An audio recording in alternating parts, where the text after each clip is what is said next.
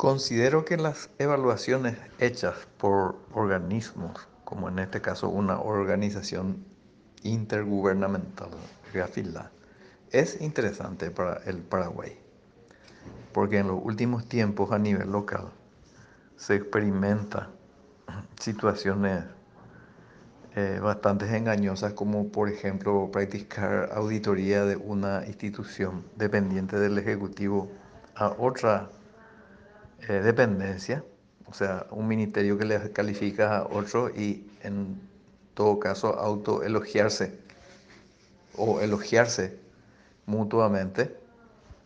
Y finalmente eso confunde a la gente. Entonces, evaluaciones de, esta, de este tipo de organizaciones es importante para que también eh, la ciudadanía pueda comprender eh, en qué situación efectivamente se encuentra el gobierno.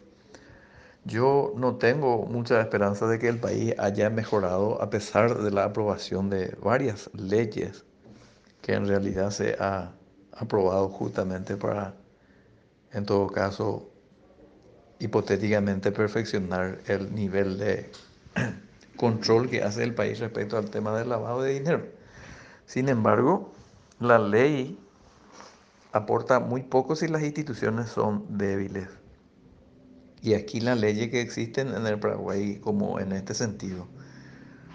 Para mi punto de vista lo único que ha logrado es entorpecer la dinámica y la tranquilidad económica de la gente que se dedica en el sector privado, incluso lícitamente.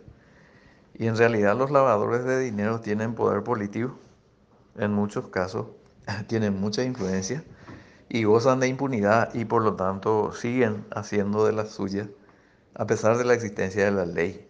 Y creo que las instituciones están muy comprometidas, incluso hasta diría eh, manejados en muchos casos para otorgar impunidad. Y entonces, obviamente, un organismo internacional eh, va a detectar fácilmente ese tipo de situaciones. Yo considero que en ese sentido en estas evaluaciones va a saltar casi los mismos que se han tenido antes, a pesar de haberse implementado eh, en vigencia nuevas leyes.